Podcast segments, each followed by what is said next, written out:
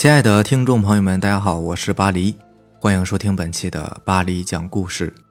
咱们今天晚上要分享的第一篇故事，名字叫做《小伙子过来喝酒啊》，作者扎米六八八。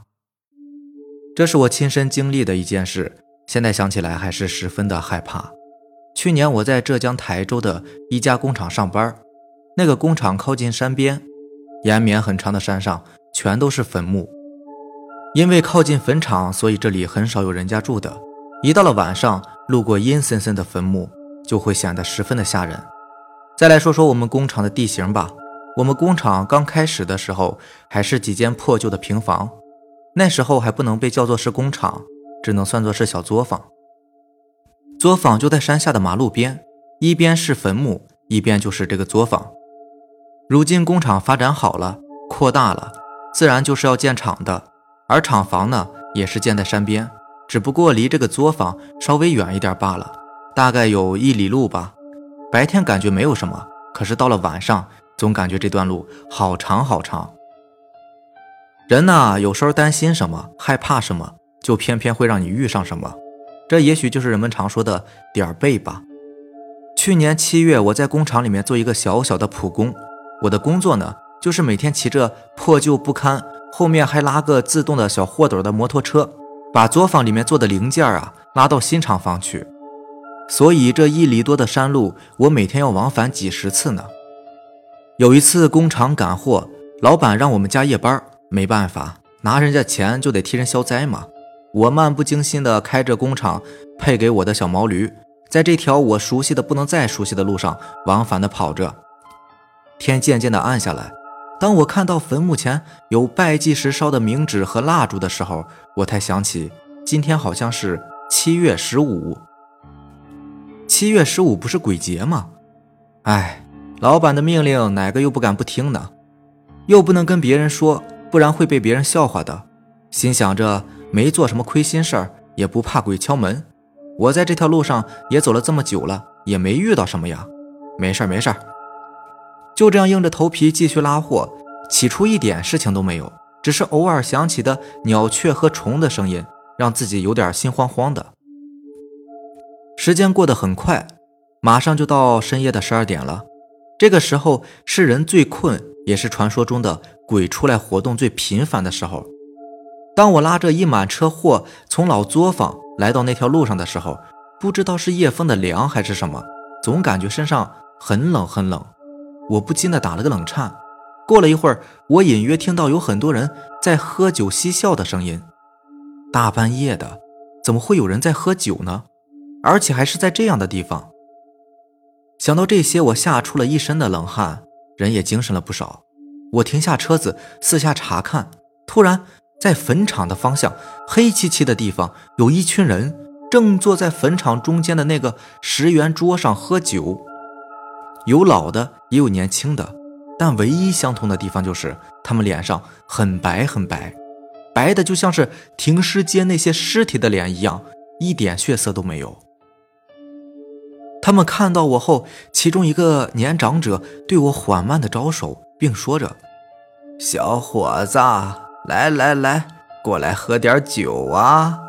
当我缓过神来的时候，才明白，我可能是遇到鬼了。我来不及多想，赶紧发动车子狂奔。当我开到新厂门卫那儿的时候，跟他们说起这件事情，他们都不相信。到了第二天，我就生病了，不过休息了两天也就好了。有时候不相信世上有鬼，也有人说鬼很恐怖，可为什么我遇到的并没有人们常说的那么恐怖呢？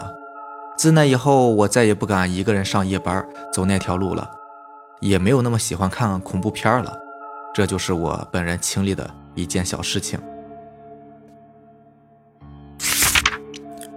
下面这个故事名字叫做《骨头的咯咯声》，作者 Trouble Marker。这是我妈在吃晚饭的时候对我讲的故事。当然，这个主人公就是我妈了。她还强调了好几次，说是真的，我们要信神，这样可以保佑我们。这个故事大概是这样子的。那年我妈十六岁，因为要干活的缘故，我妈在离家很远的地方和外公外婆一起干活。但是每天都要回家的。我妈每天白天还要上学嘛，可是又买不起自行车，所以只能走很长很长的一段山路。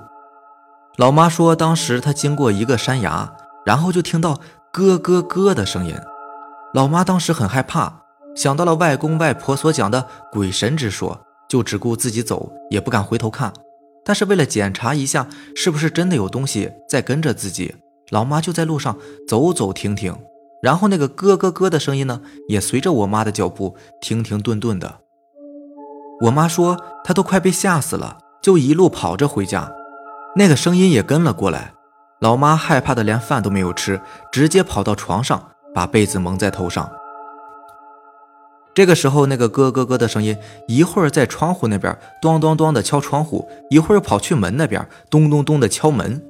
老妈害怕的开了一夜的灯，整个晚上都没有睡。到了清晨的时候，实在是忍不住了，就眯了一会儿。后来是被我外公打醒的，因为那个时候电费还是很贵的，而且家里很穷。之后，老妈就把自己的经历讲给了外公外婆。因为迷信的缘故，所以当天呢就带着我妈去算命先生那里去算命，一算却被吓了一跳。算命先生说我妈的运气好，本来昨天晚上有一个骷髅鬼要用我妈来做肉身的，还好我妈没有回头，不然呢就要被他活生生的吃掉了。而且那个算命先生还说我妈只有十六年的寿命，因为十六岁那年将会有一个大劫，难逃一死。却不知道怎么的被我妈给逃过去了，然后就生下了我。这个故事名字叫《他在对我笑》，作者嫣嫣。这是发生在我身边的一个真实的事情，至今想起来仍然会让我觉得头皮发麻。记得那是我上小学四年级的时候，那个时候学校不像现在的学校，冬天都有暖气。那时候都是需要生煤炉的，老师每天安排几个学生负责值日，为了不耽误同学们早自习，负责值日的学生呢，必须要在早上六点半之前到学校，这样才能确保七点之前将煤炉生好。我们家离学校比较远，骑自行车也得需要二十多分钟，所以轮到我负责的那天呢，我六点钟就骑车出了门。冬天的早晨，路上静静的，一个人都没有。我一个人呢，心里有点害怕，一心期望着可以看到个人，哪怕只是擦肩而过也好啊，最起码会让我心里稍稍的平静一些。通往我们学校的路有两条，一条是大路，另外一条则是可以通过村子的小路。平时只有刮大风的时候，我们才会选择走小路的，因为那样风会由于房屋遮挡的原因小一点。今天我本来是想走大路的，距离大路小路的分岔口还有一百多米的时候，我隐约看到前面有不少骑车的人，他们都往小路上拐了。当时我也没有多想，只是觉得终于有人作伴了，于是我赶紧加快速度，想要追上那些人。拐上小路之后，还有一个拐弯，这个弯道之后呢，是一条面向东方的长路。我本以为拐过这个弯道，应该是可以追上那些人的。可是当我拐过去之后，才发现前面居然一个人都没有，空荡荡的街道，只能看到东方的天空有一点点的鱼肚白和隐约的红光。我本打算掉头去走大路，可是想了想，都已经过来了，就懒得再转回去了。于是硬着头皮继续往前骑车子。这条路的左边呢是一排平房住宅，右边则是一片菜园。骑了大概五分钟左右，我借着东方的一点点红光，看到距离我两百多米的前方站了一个老人。现在想想，我当时其实并没有看清楚那个人的脸，但是那个时候我只知道那是一个白头发的老人。老人站得笔直，一直面向东方。我心里边嘟囔着：“看看人家这精神头，起这么早锻炼身体。”于是，我一边盯着老人，一边往他那个方向骑。觉得终于有个人了嘛，所以我也就不是那么害怕了。可是当我越骑越近的时候，我发现那个老人穿着一身的藏蓝色衣服，然后双手后背着，仍然是面向着东方，一动不动。我觉得有点奇怪，我想掉头回去，可是脚下不知道怎么的，还是一个劲儿的蹬，越来越近，越来越近。我发现老头回头看我了，他的脸上全是金色，还在冲我笑。我当时头皮发麻，眼泪都快出来了，觉得自己肯定是眼花了，一定是天边那一点点金色将老人的脸给染成这个颜色的，一定是。想到这儿，我没有调转车头，因为我觉得如果我调转车头的话，可能会遇上更可怕的事情。我继续向前蹬车，大概还有二十米远的时候，金光渐渐的淡了下来，最后消失了。但是因为离得近，我突然发现那个老头居然没有脑袋，我的心都快要从嗓子眼里边跳出来了。我想要哭，想要喊，可是一点声音都发不出来。脚下仍然是不停的蹬着，一点点的向前靠近着。等到了面前的时候，我发现那根本不是一个老人，而是一棵一人来高的松树。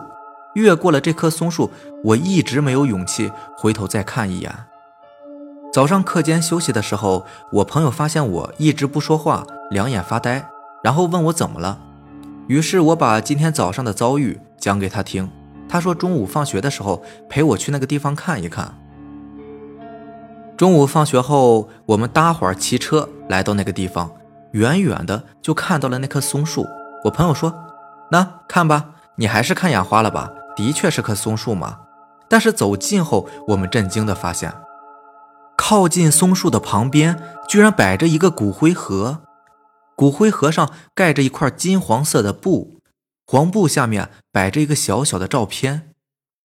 骑车经过的一刹那，我仿佛看到照片上的白发苍苍的老人正在对着我笑呢。好了，这就是咱们今天晚上要分享的故事啦。如果喜欢咱们的节目呢，就点个订阅吧。另外，如果你也有比较精彩的故事想分享给大家呢，可以给我私信留言，或者是加我的微信 QQ 四五七五幺七五二九。四五七五幺七五二九，好的，那咱们明天见吧，拜拜，晚安。